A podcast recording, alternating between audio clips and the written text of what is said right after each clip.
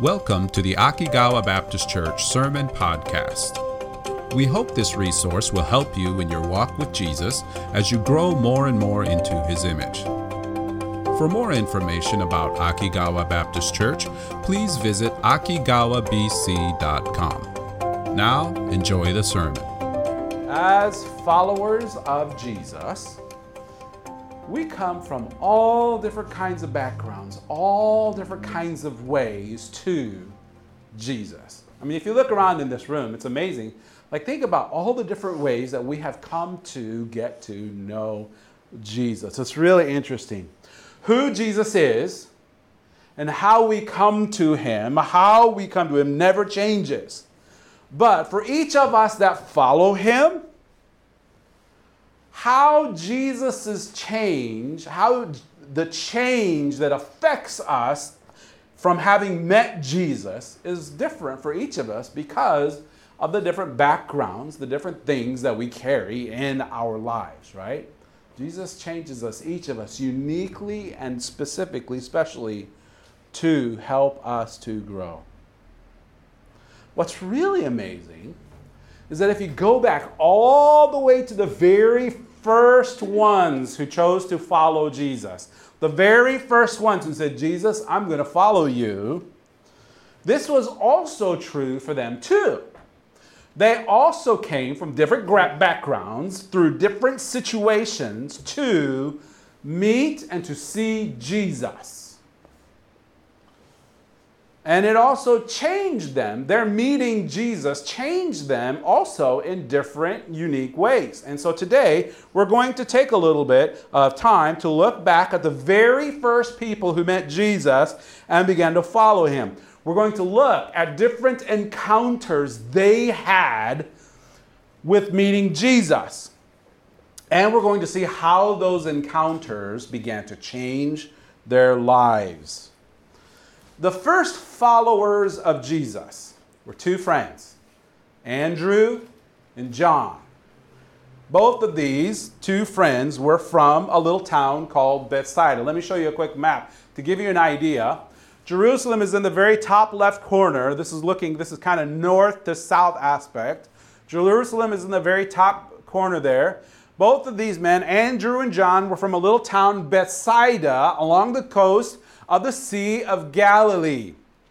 G- John the Baptist was baptizing in the very left corner there, Jordan River Valley, just on the other side of that Jordan River. And that's where Jesus had come to John the Baptist, and John the Baptist said, Behold the Lamb of God who takes away the sin of the world. So our conversation takes place right in this Jordan River Valley. But the two guys, Andrew and John, are from the town of Bethsaida. As followers of John the Baptist, we saw this last week. Remember when John the Baptist told his followers, Listen, guys, the Lamb of God who takes away the sin of the world, go follow him. Listening to them, this is what we saw. John chapter 1, verse 36, this is John the Baptist. He says, and looking, up, looking upon Jesus as he walked, he said, Behold, the Lamb of God.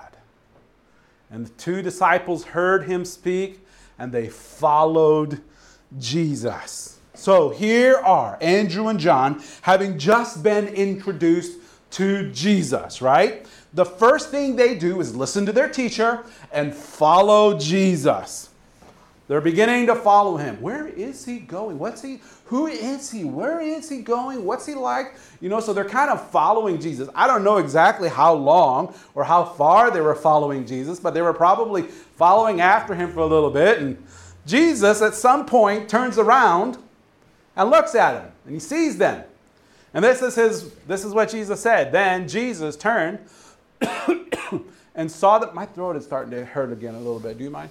Uh, get me something hot. Jesus turned and saw them following and saith unto them, What seek ye? What seek ye? What a question. What a question. What seek ye? He asks them a pretty simple question. Guys, what are you seeking? What are what do you want? What is it that you want? Thanks.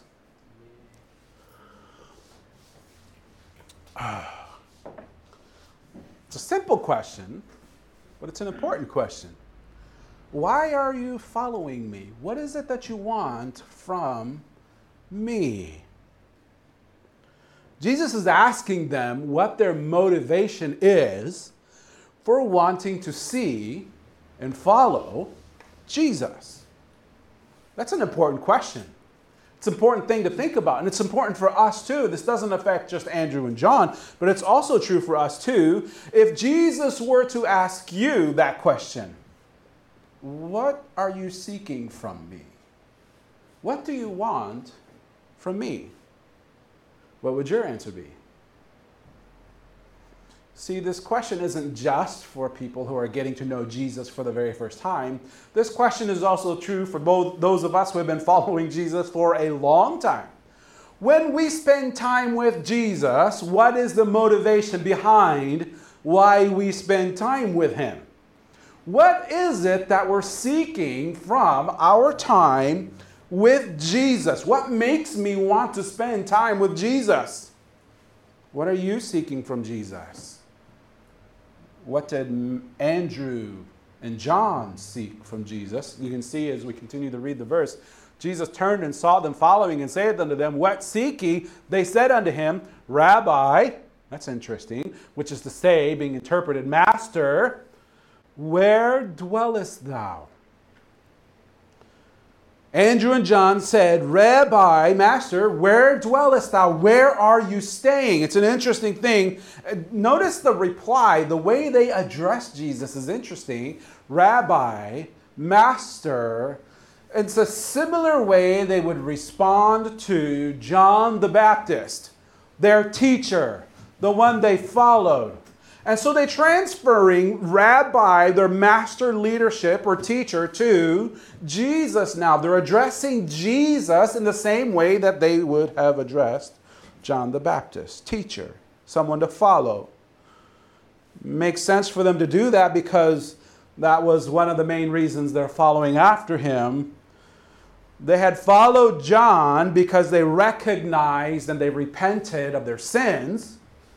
And now John points to Jesus and says, Behold the Lamb of God who takes away the sins of the world. And so they want to follow after him. They want to learn more about this person that their former teacher pointed out, saying, He's the one who can take away your sins. They wanted to know him better. So they asked this kind of vague to us kind of question Where are you staying? It's an interesting, it's kind of vague a little bit. What? What? What is up with that? You know what I'm saying? Why would you want to know that? It's an interesting thought. It seems as if they were asking Jesus if it was okay for them to get to know him more deeply. We don't want to just meet you, Jesus, and then let it be done with that. We want to spend time with you. So we're asking you where you're staying as a request to see if it's okay for us to be there with you, to spend time with you, to get to know you. I think that's an awesome, awesome answer to what Jesus was asking. What do you want from me? The answer is, we just want to know you more. What an amazing thing. Should not that be our motivation for spending time with Jesus? I just want to know you more. I just want to know you more. Not just to receive what he offers, but to receive him, to know Jesus himself. Jesus' answer, verse 39. Jesus says to them, Wow, this is good coffee. No, he doesn't say that, sorry. Jesus says to them, Come and see. Come and see. Oh, I love that. I love that. Jesus is opening up himself, he's letting him into his life. He's letting him into his life. I love that. And then they abode with him. They came and saw where he dwelt and abode with him that day, for it was about the 10th hour. Come and see. When we come to Jesus, he offers us the best thing in the world himself. These two got to see how Jesus lived, but I love this part. They came and saw where he dwelt and abode with him. They spent time with him. They abode with him that day. What did they talk about? We don't know. How much time, like what were they having a conversation about? What did he reveal to him, them about himself? We have no idea. What we do know, one of the things is that time for the one who was writing this, John, must have meant something very special because he remembered it so clearly, he even remembered the time of day that they met Jesus. For it was about the 10th hour. It's a very interesting thing John says. It's like, man, I remember it like yesterday. It was right around the 10th hour. It was maybe 4 p.m. or 10 a.m., but it was around the 10th hour that we saw Jesus, and it left a huge impact. Like I said earlier, we don't know what they talked about, we have no idea. John doesn't tell us, and that's okay. Well, we do know that whatever they talked about helped them to see Jesus in a way that they had never seen him before. I think about that. Sometimes it's really interesting where the Bible leaves out specific conversations. And we're like, man, I wish I could have listened. I wish I could have sat in that conversation and heard what they were talking about. Sometimes they do reveal conversations like Jesus' conversation with Nicodemus.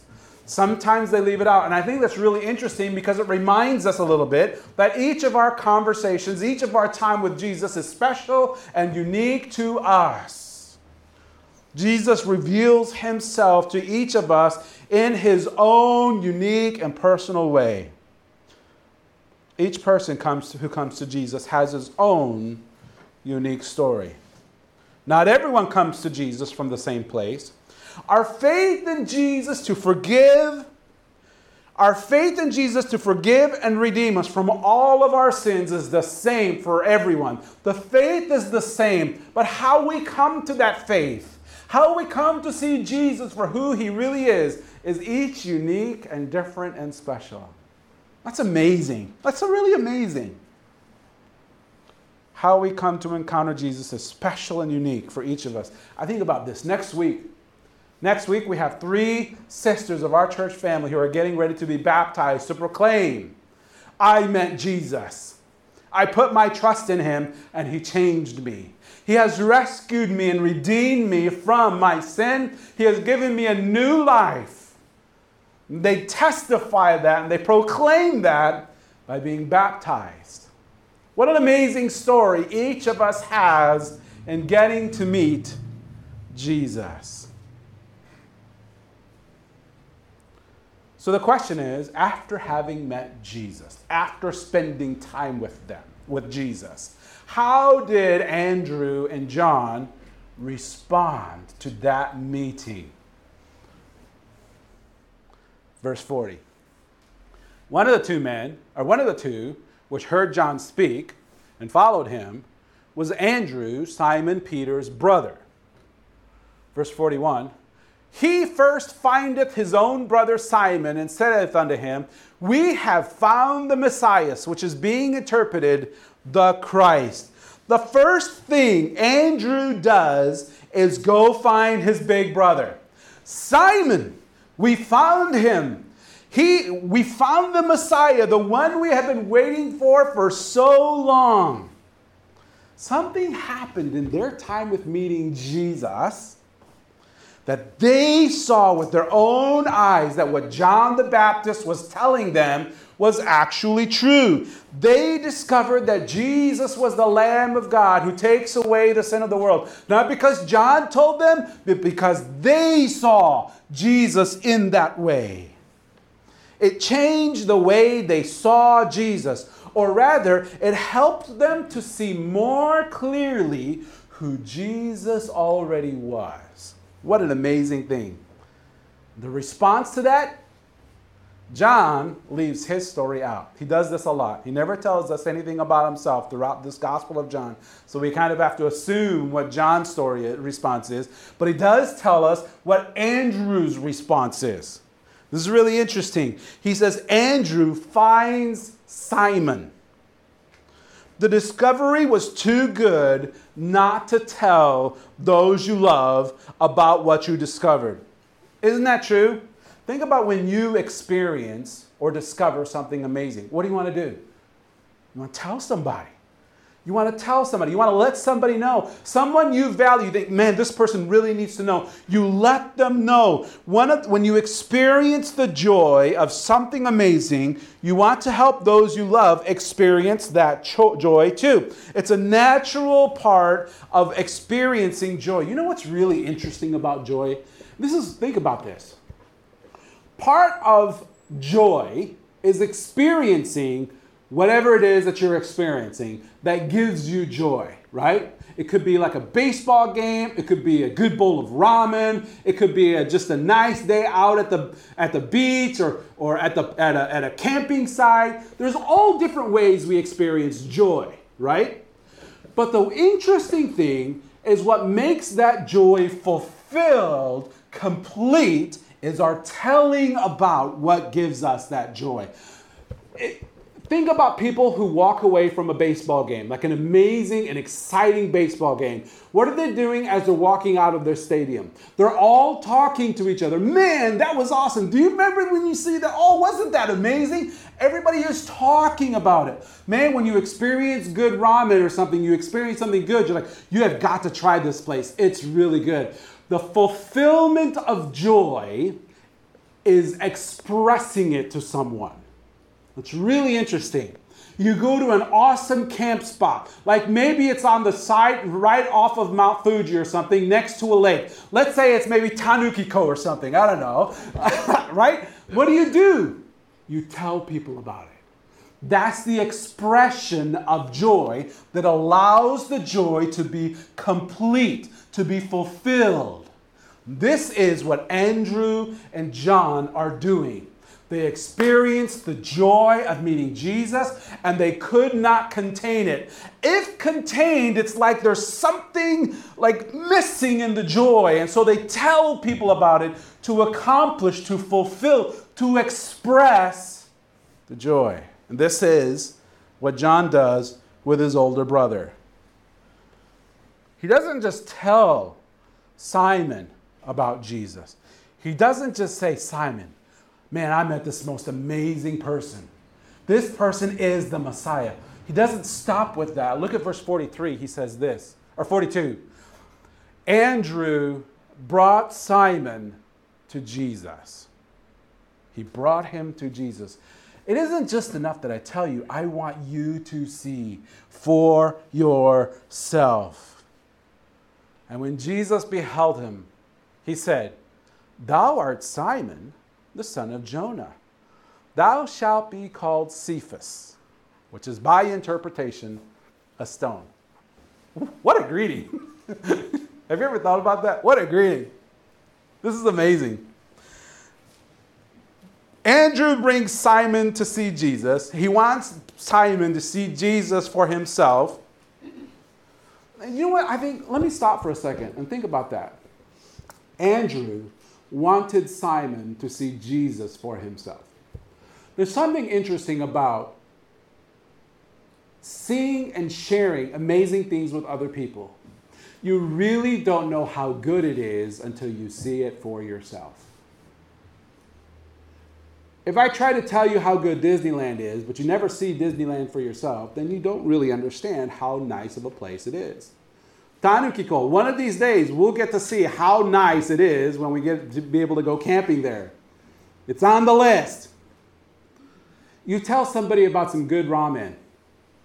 They may hear it, but they won't be able to experience and fully understand how good the ramen is until they taste it for themselves.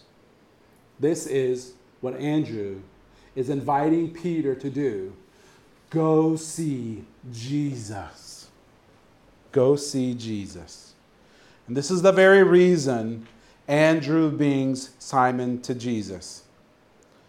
I think this is one of the interesting one. We're t- today we're going to see some. We don't have time to spend t- deep time at it, but we're going to see very interesting ways Jesus responds to people who come to him, like greeting them. This is the very beginning, and it's kind of interesting.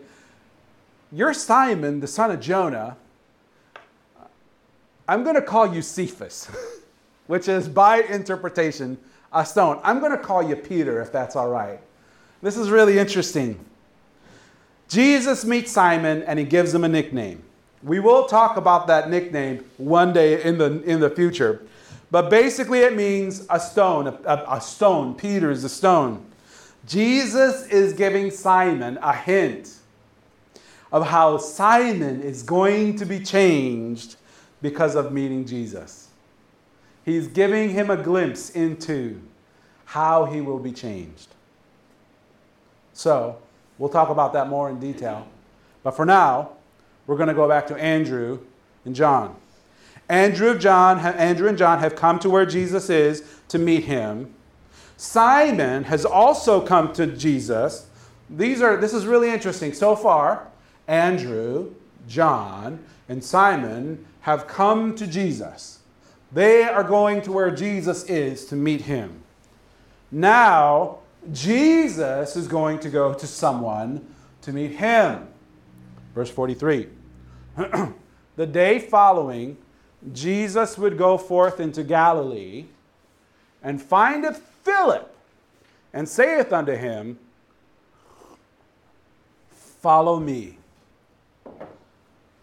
Now, Philip was of Bethsaida, the city of Andrew and Peter. So here's another young man from Bethsaida, Philip. Jesus goes to Philip. I love that. I love that. Sometimes Jesus draws us to himself. Sometimes he draws us to himself. He brings us to where he is. Sometimes Jesus comes to where we are. He comes to us. Whether he draws us to himself or whether he comes to us, in either case, the one working is Jesus. Do you remember what Jesus said to his disciples much later on in their, in their life? John 15, 16. You have not chosen me, but I have chosen you and ordained you. I have set you apart that you should go and bring forth fruit, and that your fruit should remain. That whatsoever you shall ask of the Father, whatsoever you shall ask of the Father, uh, in my name, he may give it to you. Here's another amazing thing Jesus goes to Philip all we have of the conversation between Philip and Jesus are two words follow me. We don't know if those were the only two things Jesus said or if there was more that was in that conversation. We don't know. It's kind of like Andrew and John. We have a very brief glimpse of a conversation that we would love to see a little bit more of. What we have of it are these two words follow me. And from that, we know that Philip discovered something about Jesus that Andrew and John did when they met him. Same thing. Look at what Philip says in verse 45. Philip findeth Nathanael and saith unto him, We have found him of whom Moses in the law and the prophets did write, Jesus of Nazareth, the son of Joseph. This is amazing. Okay, let's go back to the map real quick. Philip is also from Bethsaida, Andrew and John, and also Simon. Now Philip is from this little town of Beth, Bethsaida. Philip finds his friend Nathanael. Nathanael is not from Bethsaida. In another passage of scripture, it tells us that Nathanael is from the city of Cana. That will come up later. Cana is where Nathanael is from. So here is Philip telling Nathanael, going to Nathanael, and the same response of Andrew and John. We found him. We found the Messiah. We found the Messiah. He's finally come, and I got to meet him. You want to know who it is? I bet you want to know, don't you? Nathan, you're not going to believe who the Messiah is. It's going to blow your mind. You know who it is? Do you remember the son of Joseph? Jesus? He's from Nazareth. Jesus of Nazareth, the son of Joseph, is the Messiah. Nathanael's response is a little bit interesting. He's a little bit skeptical. I'm sorry, can you go back to the map? Because Jesus, Philip says to Nathanael, who lives in Cana, that the Messiah comes from Nazareth. It's pretty close. At that, when he hears Jesus of Nazareth, there's a lot of skepticism there. Verse 46. Nathanael says to him, Can't there any good thing come out of Nazareth? Can any good thing come out of Nazareth? No way, come on, give me a break. Seriously? You're telling me the Messiah, the one we've been waiting for thousands and thousands of years, is coming from Nazareth? You've lost your mind. You've lost your mind. There's no way. Nazareth was a town that was looked down on by everyone. It was small, it was in the middle of nowhere, it did not have a good reputation. Nathanael could not believe that the Messiah, the King of Kings, the Lord of Lords, would come from Nazareth. Not happening. So Philip responds in a very simple but very important way. He says this Come and see.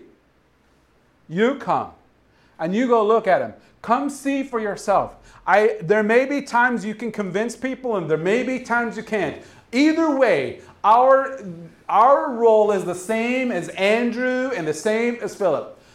Come and see. Come and see Jesus for yourself. Don't take my word for it. You look at Jesus and you see for yourself. And so, Philip brings Nathanael to meet Jesus. Verse 47. Jesus saw Nathanael coming to him and saith of him, Behold, an Israelite indeed, in whom is no guile. Nathanael said unto him, Whence knowest thou me? Time out. Here's Jesus. He said, and again, this is like, I don't know, man. Jesus is really interesting. The way he greets people.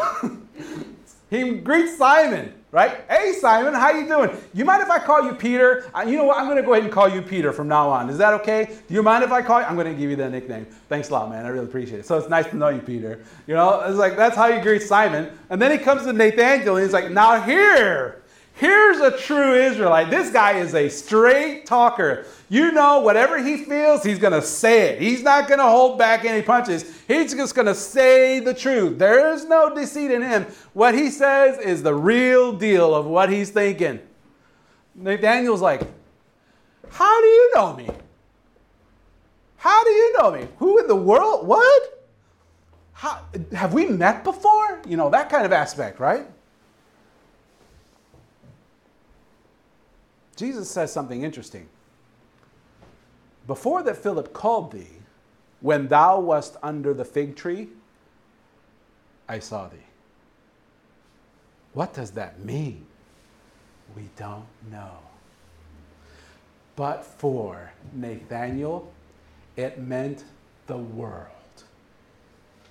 It meant the world.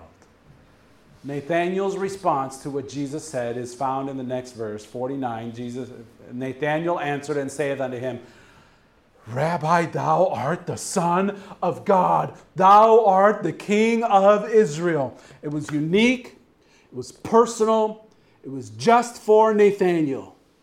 Jesus revealed himself to Nathanael in a way that Nathanael knew for sure, and only he knew clearly what I was talking about. But whatever it meant, it was so important and so special to Nathanael that he saw for sure that Jesus was the Son of God. Amazing. Wouldn't you like to know what's behind that? Maybe one day you should ask him. One day you should ask Him. In just these several days of spending time with Jesus, each of these men discovered something amazing that Jesus was different. There was something special about him. Each of them came from different situations, from different backgrounds, and they met Jesus in very unique and special ways. Each of them, in their own way, discovered that Jesus was the Son of God, the Messiah, the one who would take away not just the sin of the world, but their sin. Their sin. This is the very beginning of their journey of following Jesus, where Jesus would begin to more clearly reveal himself little by little, bit by bit. It was the beginning of their journey to see Jesus in a way that they would have never imagined in those first days of meeting Jesus. This is true for us too.